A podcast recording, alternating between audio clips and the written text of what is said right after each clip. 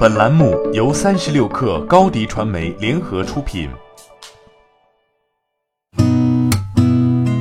八点一刻，听互联网圈的新鲜事儿。今天是二零一九年十月八号，星期二。您好，我是金盛。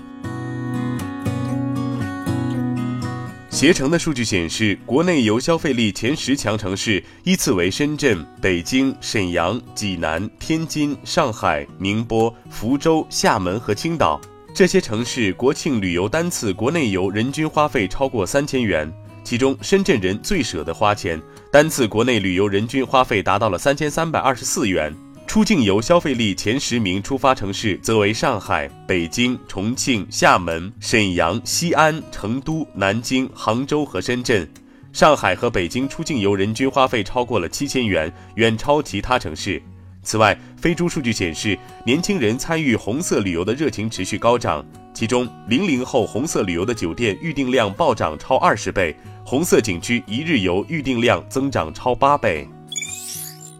全球支付科技公司万事达卡近期发布的报告显示，中国内地持续保持了亚太地区最大国际游客客源地的市场地位。亚太地区前五大旅游目的地曼谷、新加坡、吉隆坡、东京和首尔。他们的最大客源地都是中国内地。万事达发布的《二零一九年亚太地区旅行目的地指数报告》显示，中国内地自二零一二年超越日本成为亚太地区最大客源地后，保持这一地位至今。中国内地是亚太地区八十二个城市的前三大客源地之一，占本次报告调查的一百六十一个目的地的一半以上。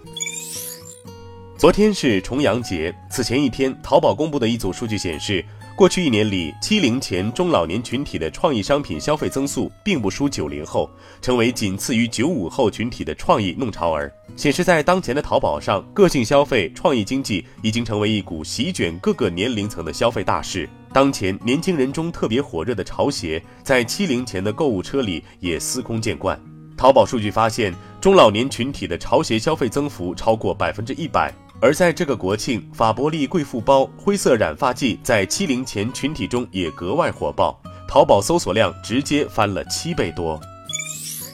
数据宝编制的科创板富豪榜数据显示，科创板前四大富豪分别是华兴原创的实际控制人陈文元、航可科技实际控制人曹继、红软科技实际控制人邓辉、乐星空气实际控制人张瑞安。科创板目前已经有六十九位亿万富翁。造就亿万富翁最多的科创板公司七人，持股市值超过亿元。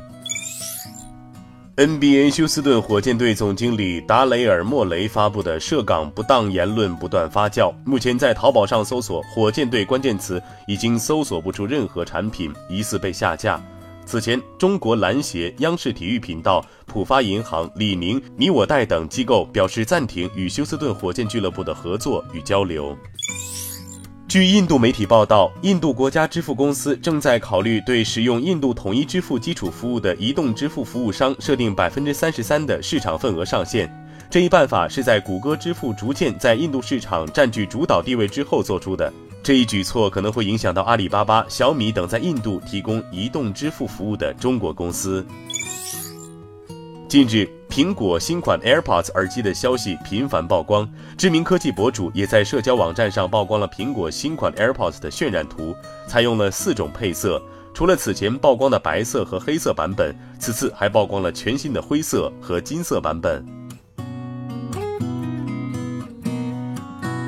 好，今天咱们就先聊到这儿。编辑崔彦东，我是金盛，八点一刻，咱们明天见。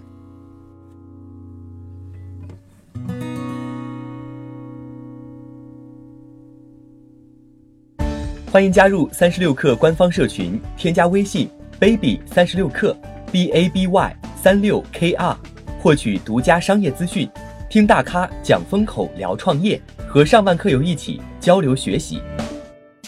高迪传媒，我们制造影响力。商务合作，请关注新浪微博高迪传媒。